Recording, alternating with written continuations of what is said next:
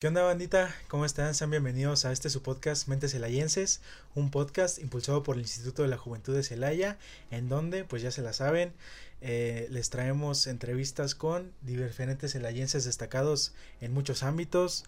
Eh, en este quinto capítulo tenemos un invitado muy especial, la verdad, un amigo mío, pues ya desde hace algunos años, un amigo que me contagió, tengo que decirlo, la pasión por el cine hasta cierto punto. Él es mi amigo Abraham Herrera. ¿Qué onda? ¿Cómo estás? Ah, ¿qué tal, Brian? No, pues para mí es un honor y un placer estar el día de hoy aquí platicando contigo en este el podcast de de Mentes Jóvenes, como dijimos, Jóvenes Mentes Mentes Celayense. Ah, hombre, ¿qué pasa? no, no, pero sí, ya, ya, te habíamos, ya habíamos dicho por ahí la posibilidad de que vinieras y pues que nos contaras aquí tu experiencia en el mundo del cine, pero primero, ¿cómo van tus vacaciones? Ah, pues bien, a gusto, he estado, pues ahora sí que descansando, ¿no? Este. ¿Y las tuyas? ¿Qué tal? Pues también. También. Digo, eh, ¿Puro trabajar? Sí, pues yo no, no tengo vacaciones este, este fin de ciclo, pero, pero pues así toca y así es esto. Y este semestre estuvimos por ahí haciendo estancias, estamos estudiando comunicación. ¿Cómo te sientes de estudiar esta carrera? Ah, pues tiene sus momentos, a veces digo, ah, qué padre, y a veces digo, pues, como que son más los momentos en que me gusta la carrera en los que no, sí, he de admitirlo. ¿Era lo que esperabas? Sí, sí, sí era lo que esperaba definitivamente. Este, hay cosas que sí me hubiera gustado como ver un poco más a fondo, pero pues en lo que hemos visto, lo que hemos aprendido y lo que hemos hecho, creo que está bien. Estoy de acuerdo, pero como qué temas te hubiera gustado ver, explorar un poco más. ¿Qué temas? Pues por ejemplo todo esto de las herramientas digitales a la hora de crear pues tu propio contenido para redes o simplemente contenido para empresas, este, creo que sí faltó ahí un poco más de investigación. No, totalmente de acuerdo, pero bueno, eh, estas, estas, venimos de un semestre un poco eh, diferente. En nuestra escuela nos permiten hacer estancias profesionales y tú estuviste en la Comisión de Filmaciones de Guanajuato. ¿Qué es la Comisión de Filmaciones? Ah, bueno, pues hablando ahora sí que del tema, la Comisión de Filmaciones es un organismo que está dentro de la Sectur, ¿no? Lo que es la Secretaría de Turismo y es la que se encarga de promover y bien de vincular este a las productoras, bien pueden ser nacionales o internacionales y prestar facilidades, apoyos a la hora de filmar dentro del estado, ¿no? Okay. Sí, yo creo que muy a, grosso modo sería algo así. Perfecto, entonces, por ejemplo, si yo quiero, tengo un guion, ¿no? Para todos los amantes del cine en México. Tengo un guion, eh, ya sea de un corto, una película, largometraje, eh, lo que sea, documental. Eh, ¿Cómo me apoya la comisión de filmaciones? ¿Me acerco y cuál es el proceso? ¿Cómo es? Ah, pues ahí dentro tú te metes a Google y buscas este Comisión Fílmica del Estado de Guanajuato, ¿no? Entonces directamente te va a aparecer dentro de la página hay una sección en donde dice contactar. Entonces tú te registras y pues básicamente ya una vez registrado te hacen llegar un correo a la misma comisión y pues ya resuelven todas tus dudas, ¿no? Y por ejemplo, en el caso de que tú me en el caso que tú me comentas de que si tienes un guion y lo quieres filmar dentro del estado, este, pues ahora sí que lo que tendrías que hacer este, pues hay varias opciones, ¿no? Depende del tipo de ayuda que de ayuda que tú necesites, porque bien a lo mejor solamente quieres permisos de locaciones o a lo mejor necesitas un apoyo pues más en forma, ¿no? Un apoyo económico. Este, pues la comisión cuenta precisamente con un fondo de gobierno que se da anualmente y pues tú te acercas, solicitas y dependiendo de las características de tu guion, que pues si están interesados les platico un poquito. O sea, para que un guion sea tenga mayor posibilidad de ser aceptado para que se le den uno de estos estímulos, pues principalmente ciertamente al ser un organismo de la Secretaría de Turismo, pues ¿qué hay que hacer? O sea, vender el Estado, ¿no? O sea, esa es una de las ideas más importantes, o sea, ciertamente no es que no apoyen proyectos que hablen en contra del Estado, porque pues ahí tenemos el ejemplo, por ejemplo, de Guachicolero, o de ahorita la reciente película de Sin Señas Particulares, ¿no? Que sí tratan temas un poco más sociales. Escabrosos. Escabrosos. Este, sí hay apoyos, este, y pues el chiste es acercarse y buscar y mandar correos y estar ahí detrás de las personas de la sector. O bien, si solamente necesitan apoyos a la hora de, de filmar, permisos, etc., pues la Sectur, bueno, la comisión es directamente el intermediario, ¿no? O sea, tú no puedes grabar directamente en una calle en Guanajuato capital, ¿no? No puedes sacar tu, tu camarita y ponerte a grabar. No, este, tienes que sacar permisos, trámites, ajá. Y pues así dependiendo ahora sí que de la magnitud del proyecto, ¿no? Y entonces ellos te facilitan eh, todo tipo de, de locaciones en todas partes del estado. Dentro del estado. O sea, puede ser Celaya, Irapuato. Es correcto. Hay lugares un poco más complicados de conseguir que otros, por supuesto. Este, San Miguel de Allende es complicado. Es muy complicado. Ciertamente es un lugar turístico todo el tiempo y es algo complicado. Hay mucha demanda. Mucha demanda. Ok. Y cuando estuviste aquí en la comisión, ¿cuál fue, te tocó gestionar algún proyecto? ¿Algún proyecto? Pues gestionar, gestionar, no, hice algunos acompañamientos junto con mis compañeros. Por ejemplo, estuvimos en las... Ahí se me tocó, por ejemplo, venir a hacer el acompañamiento acá a nuestra bonita Celaya, ¿no? Este, un proyecto que se llama Santos de Gollado. Ajá. Y pues yo espero que les esté yendo muy bien. Este... y pues ese fue así como el proyecto... Oh, también me tocó, este... Bueno, lo hicimos entre mi jefe y yo, ¿no? Ajá. Este buscar locaciones para una serie que se quería acercar, una, una productora que quería filmar una serie dentro del estado, ¿no? Ok. Y pues ya ahí anduvimos. O sea, fue así como lo más. Sí. ¿qué hice? Pero... ¿Se, puede, ¿Se puede apoyar tanto producciones locales como extranjeras? Sí. Sí, tanto producciones locales como extranjeras.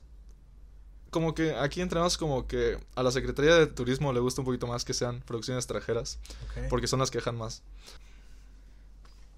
Bueno, regresamos después de una pequeña y muy breve pausa técnica y estamos hablando precisamente de eh, que a la sector le, le quizá le llama un poco más la atención dar capital a proyectos extranjeros. Ah, se facilita debido a la derrama económica que dejan.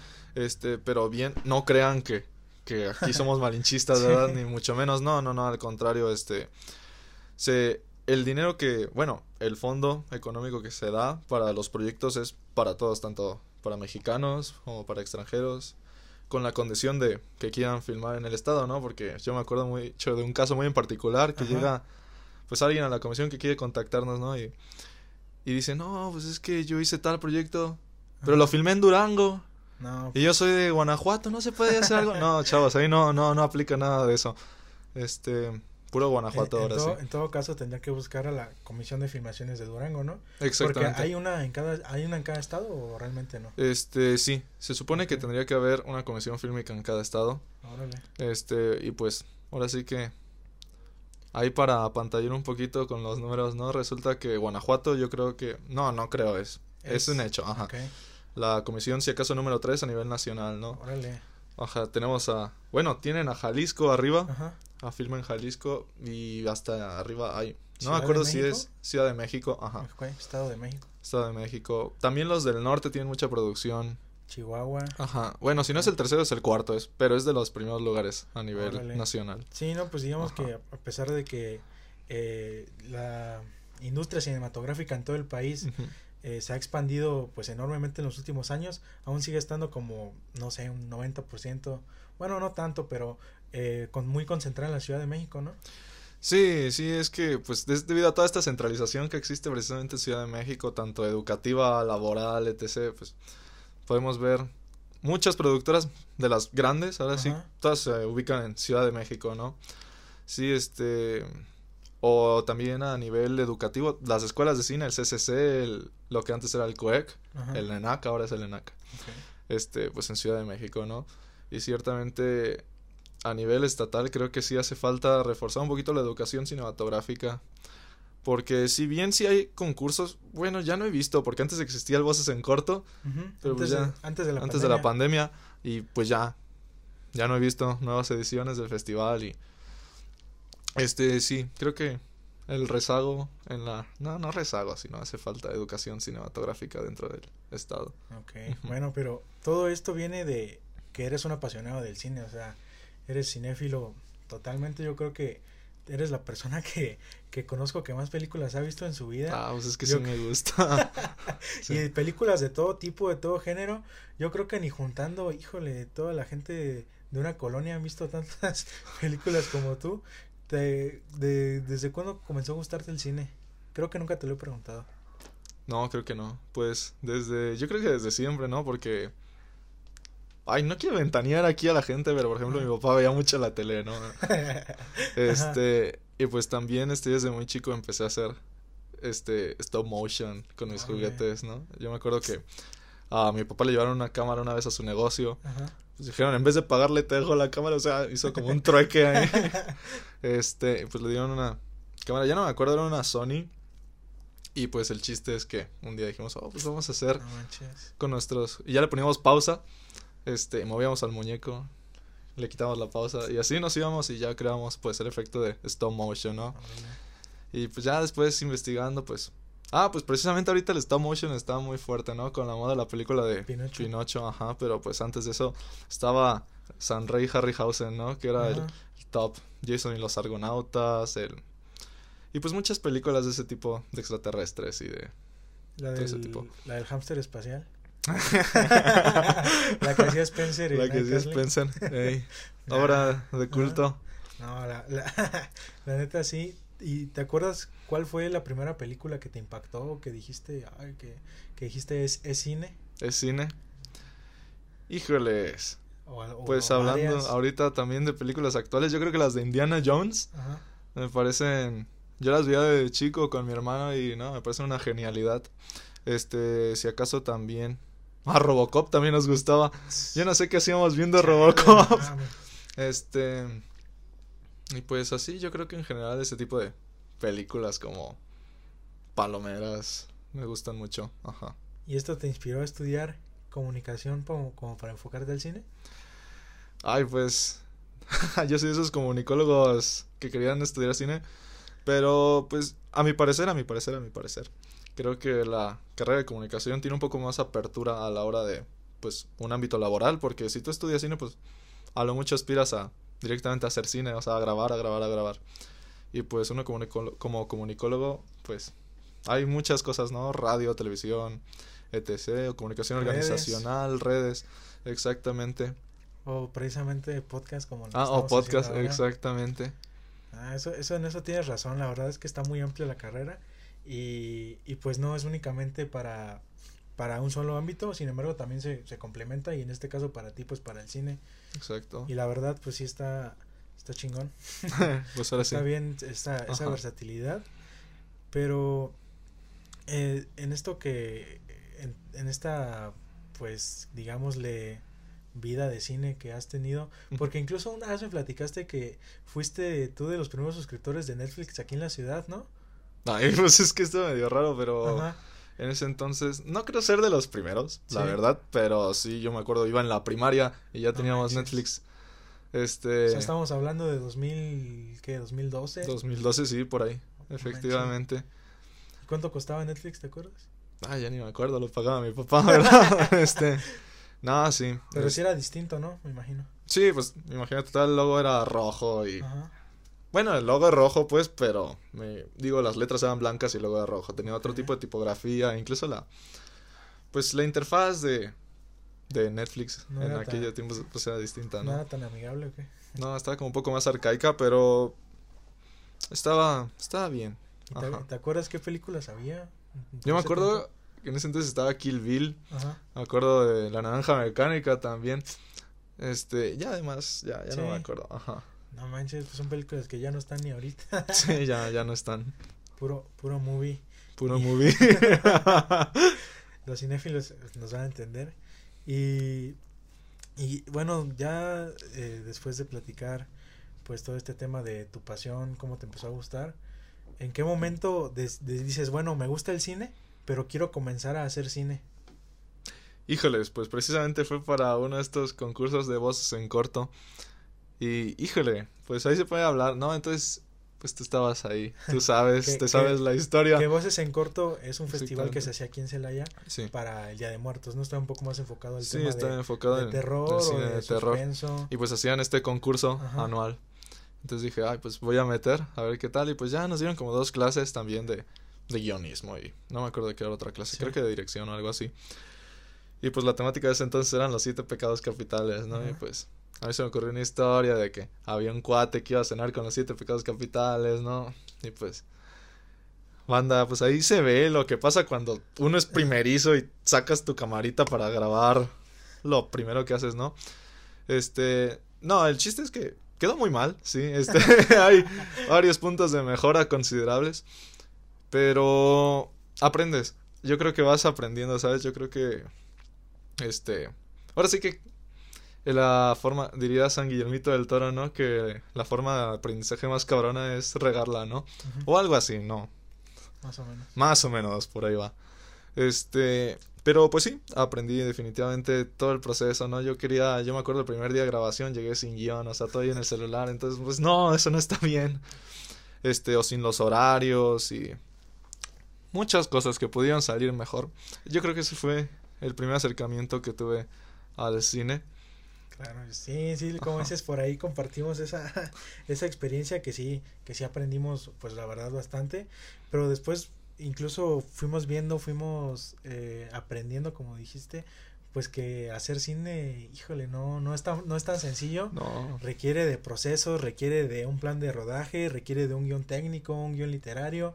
Y, y en eso se envuelven muchas más cosas, desde cómo lo escribes, eh, qué, qué escribes, porque muchas veces eh, no importa tanto lo, lo, técnico, sino la historia como tal.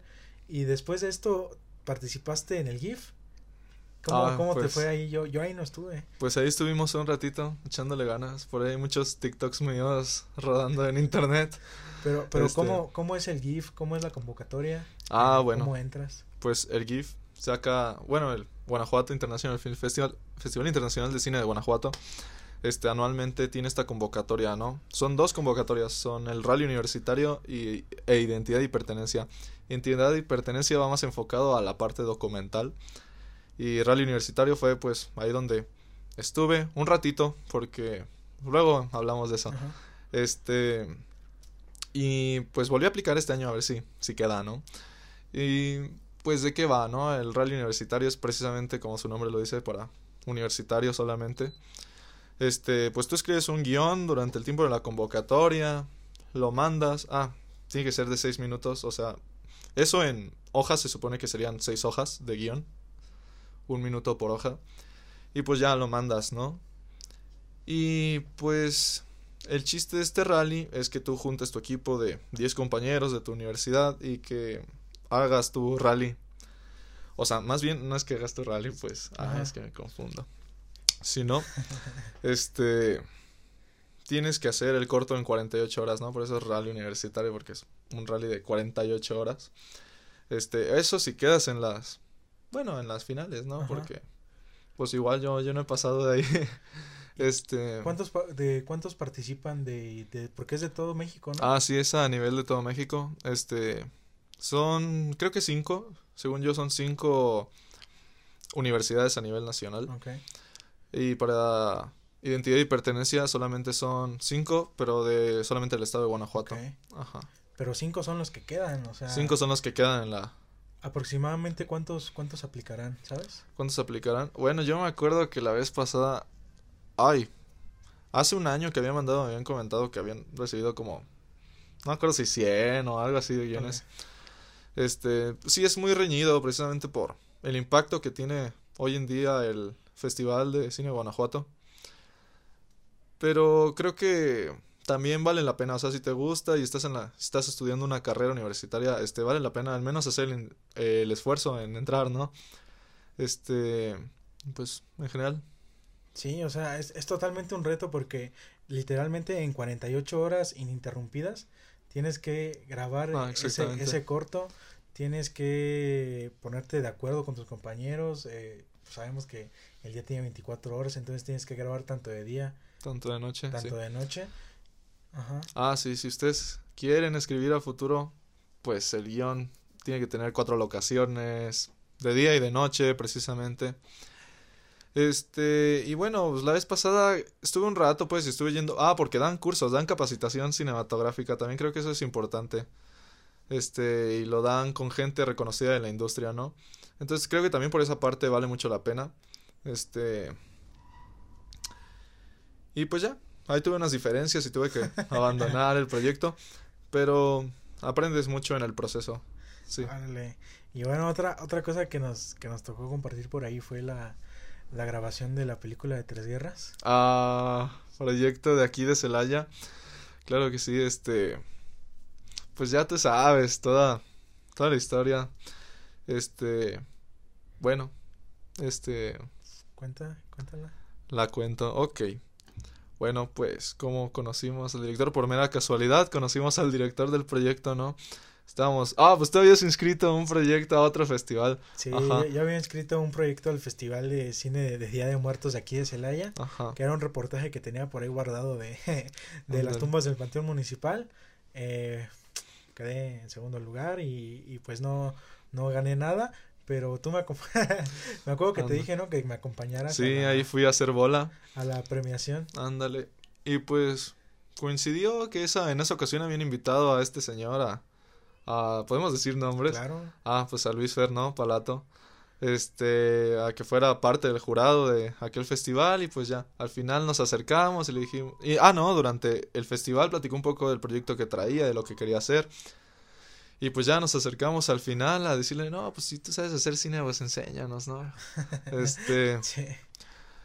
Y pues ya, total que tuvimos suerte, porque al día siguiente justamente arrancaban, las grabaciones. O al menos era la lectura de guion y nos dio a nuestros lugares, ¿no? Ya anduvimos de achichincles.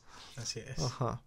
Sí, un proyecto que pues esperemos ya pronto se, se estrene para que lo puedan ver. Tú te, cuando llegamos ahí a Tres Guerras, pues traíamos esta experiencia que dijimos de eh, los cortos, tú traes ya lo de lo del GIF.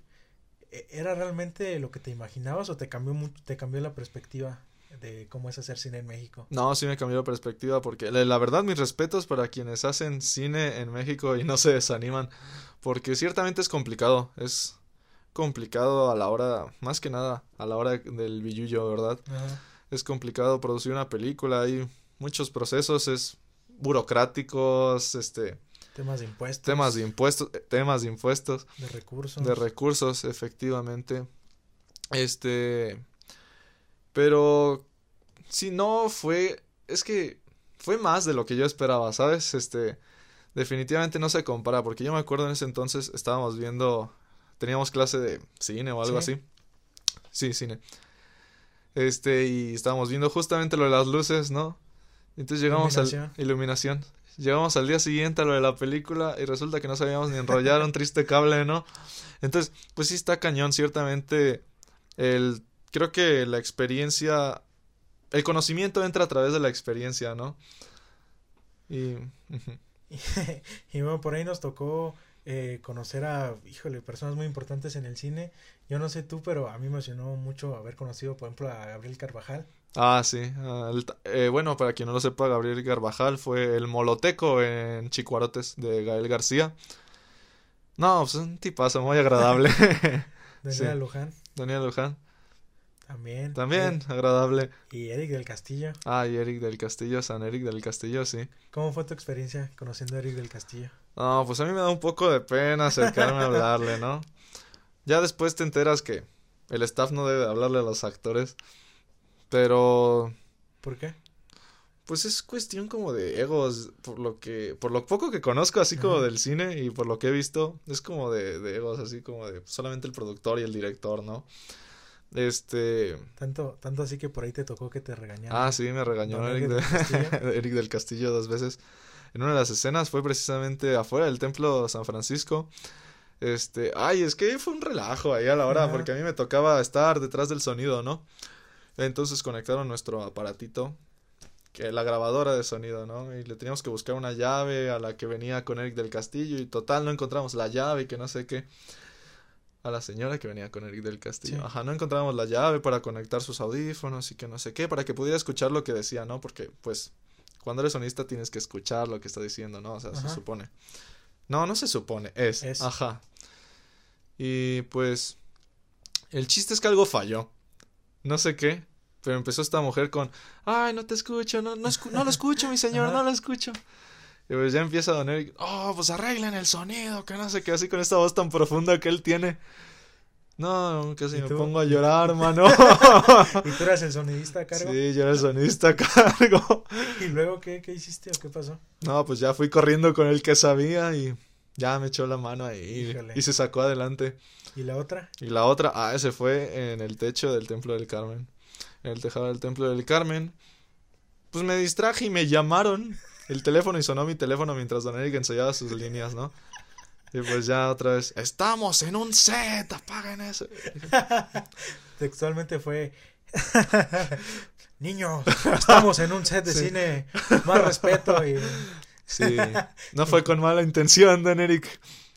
y ya tuviste que guardar tu celular. Y Yo tuve que guardar mi celular. Y después te tocó, eh, porque fueron varias etapas de grabación en diferentes meses, eh, el periodo en que, se, en que se llevó a cabo la filmación.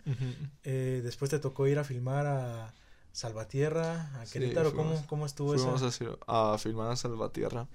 Este, pues, ¿cómo estuvo? Este, interesante, me gusta mucho Salvatierra, es, es bonito. Ajá.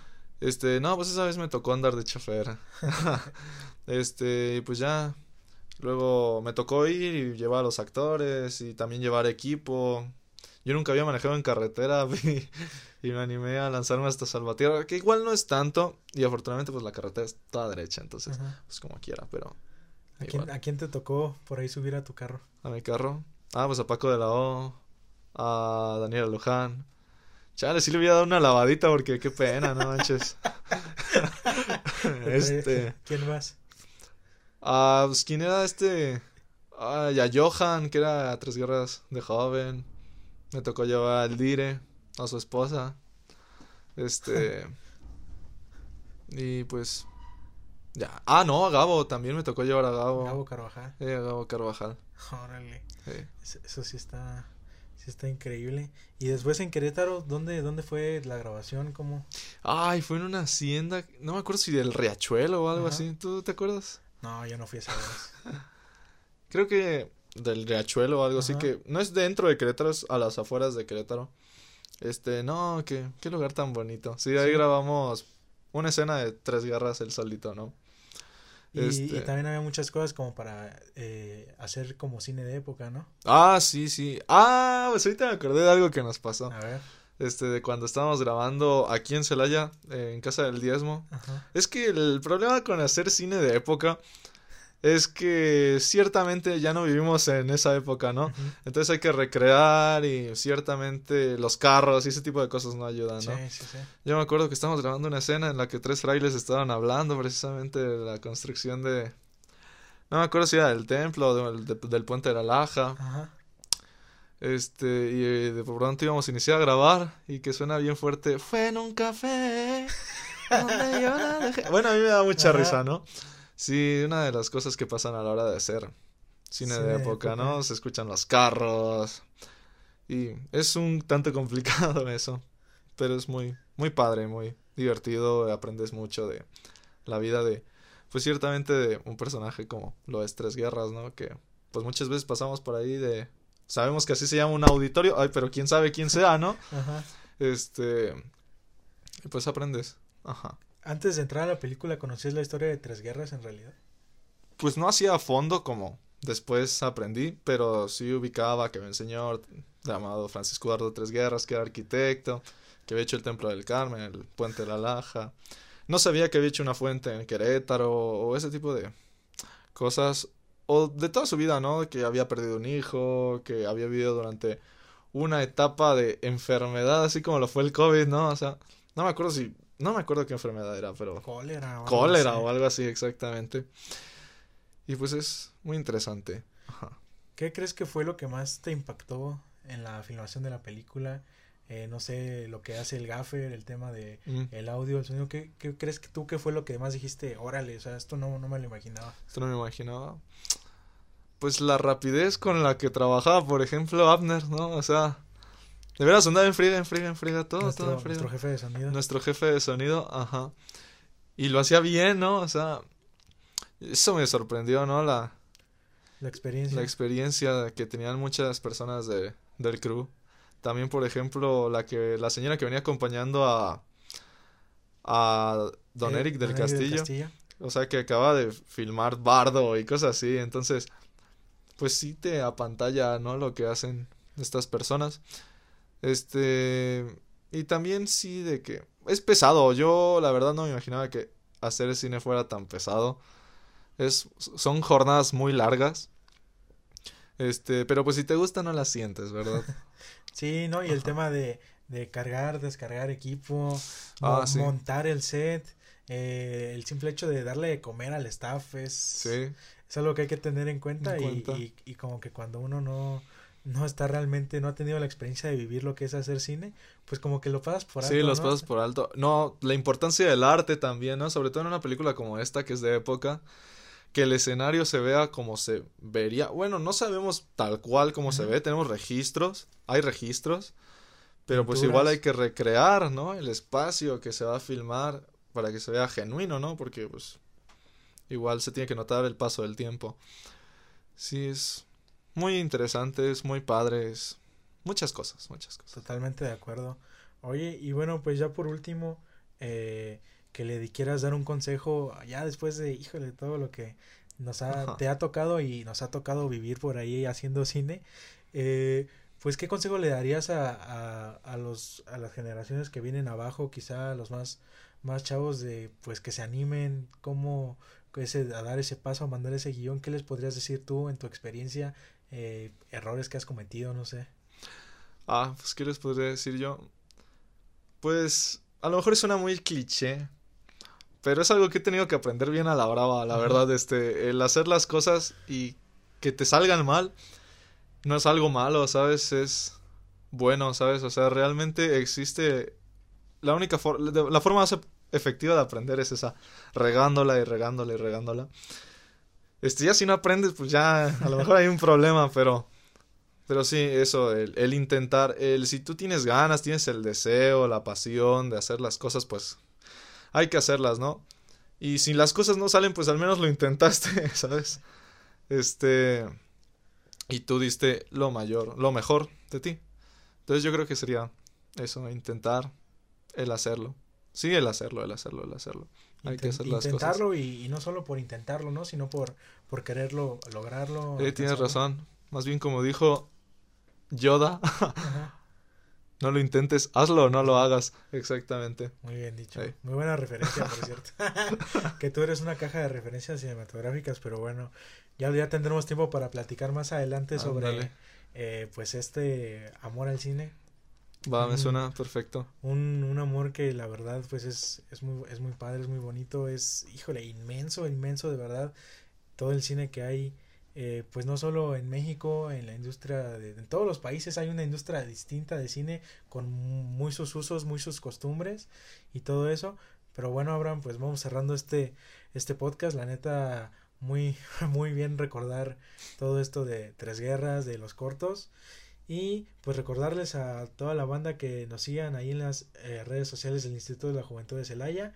Ahí estaremos pues subiéndoles todo este contenido. Estamos también en YouTube, en Spotify, en todas las redes. Igual tú si quieres mencionar tus redes para que te vayan a seguir por ahí. Ah, bueno, pues en Facebook estoy como Abraham Herrera Jiménez, en Instagram Abraham Herrera J, arroba Abraham Herrera J todo junto. Ajá. Y en Twitter igual, Abraham RJ, Yojimbo.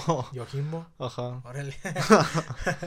Sale. Pues muchas gracias a todos y nos vemos en la próxima. Sale.